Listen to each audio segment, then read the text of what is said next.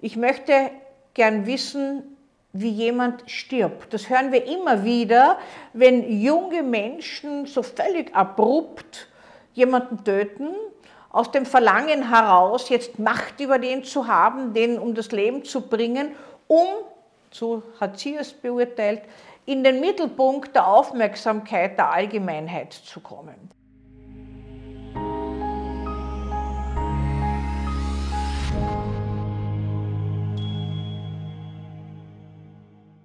Die Sex-Date-Killerin. Die Bild-Zeitung schreibt über eine 19-jährige junge Frau, die in Deutschland jetzt zu zwölf Jahren Haft verurteilt wurde, weil sie einen um 20 Jahre älteren Wachmann ganz brutal beim ersten Date gekillt hat. Durch einen Halsstich. Sie hat nämlich eine Faszination für Serienkiller gehabt.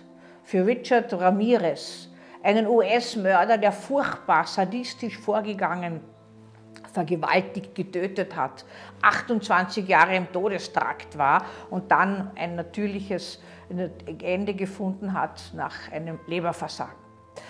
Wie kommt es dazu, dass eine junge Frau derart vorgeht? Und zwar hat sie noch angegeben, sie wollte nicht nur einen töten, sondern sie wollte gleich mehrere. Sie wollte nämlich in den Mittelpunkt der Aufmerksamkeit der Menschen. Die Öffentlichkeit hätte sie als etwas ganz Besonderes wahrnehmen sollen, damit sie in die Nähe ihres Idols kommt. Eine kranke Fantasie.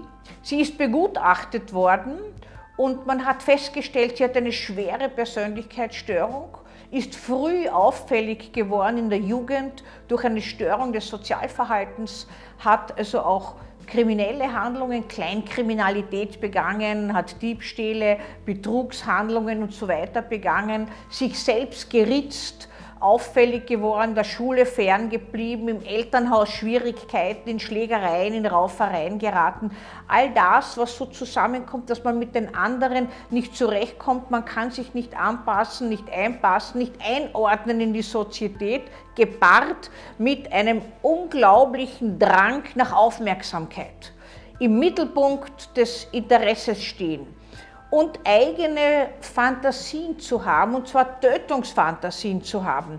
Ich möchte gern wissen, wie jemand stirbt. Das hören wir immer wieder, wenn junge Menschen so völlig abrupt jemanden töten, aus dem Verlangen heraus, jetzt Macht über den zu haben, den um das Leben zu bringen, um, so hat sie es beurteilt, in den Mittelpunkt der Aufmerksamkeit der Allgemeinheit zu kommen.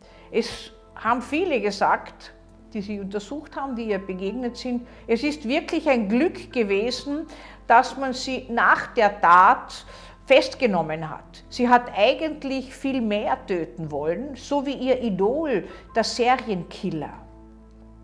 Und diese Faszination für jemanden, der auch in den Mittelpunkt des Interesses gerückt ist, wie dieser Serienkiller, die bedingt natürlich eine kranke Fantasie. Das ist eine äh, gepaarte Fantasie mit äh, sex sadistischen sexuellen äh, Fantasien, äh, mit äh, narzisstischen Fantasien, was Besonderes sein und Macht über den haben, aber auch hinterhältig zu sein. Wie ist das abgelaufen? Sie hat also zum Beispiel in einem Datingportal für Sadomaso Anhänger hat sie als Domina gepostet, hat innerhalb von wenigen Stunden 240 Anfragen bekommen. Die Männer haben sich nur so angeboten. Ich weiß nicht, wie viele jetzt froh sind, dass sie am Leben geblieben sind, weil eigentlich hat sie vorgehabt, diese ganze Serie zu machen. Und einer ist mit ihr, hat sie dann abgeholt, den hat sie also äh, in eine dunkle Ecke, in einen Waldweg mit seinem eigenen Auto gelockt, um in Ruhe mit ihm Spielchen zu machen. Kaum hat er den Motor abgestellt, hat sie ein kurz zuvor im Bauhaus äh, gekauftes Messer ihm in den Hals gestochen. Der ist noch aus dem Auto hinaus hoffnungslos verblutet und gestorben. Sie selbst war völlig emotionslos. Aus dem Gefängnis schreibt sie der Mutter, dass die Männer ihr im Knast nachpfeifen, weil sie so sexy ist. Sie zieht sich schwarz an, ist weiß geschminkt, hat rote Haare und hat das Gefühl, sie hat Macht über andere. Im Eigentlichen ist es ein zerbrochener Mensch, der in die Destruktivität abgeglitten ist. Aber wenn Sie meinen, dass andere Menschen nicht derart destruktive Anteile und Fantasien haben, dann irren Sie sich. Die sind nur besser verpackt, sie sind konstruktiv auch umgestaltet und nicht jeder, der so etwas vielleicht im Ansatz auch machen könnte, hat wirklich, die meisten haben gelernt, damit umzugehen, das umzugestalten. Aber sie hat das nicht gelernt. Es ist eine Form von sexuellem Sadismus auch dabei, weil sie wollte auch Sexspielchen machen. Und dieser Sadismus heißt, ich zwinge jemanden, sich völlig unterzuordnen. Wenn ich jemanden ersteche, ist das zwangsläufig dabei.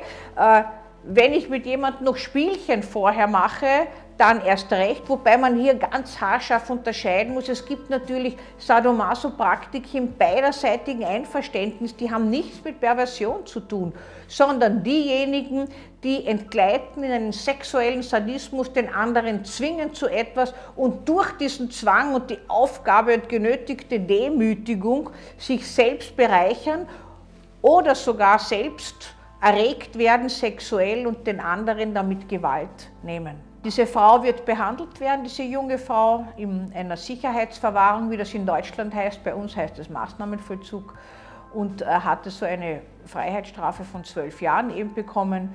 Es ist zu wünschen, dass sie mit dieser schweren Störung einigermaßen zurechtkommt, bevor sie wieder entlassen wird. Die Behandlung wird allerdings nichts Leichtes sein damit man das, was schon vorhanden ist, einigermaßen konstruktiv umarbeiten kann, damit sie lernt, sich einigermaßen anzupassen und nicht ständig auf der Lauer sein muss, Aufmerksamkeit zu erlangen durch hochdestruktive Taten. Natürlich ist das jemand, der hungrig sozusagen geblieben ist nach Anerkennung, äh, Wertschätzung, gesehen zu werden, so wie man ist und die auf diese Weise sich die Publicity holt und auch in der Öffentlichkeit diese Anerkennung haben will. Die Sex-Date-Killerin.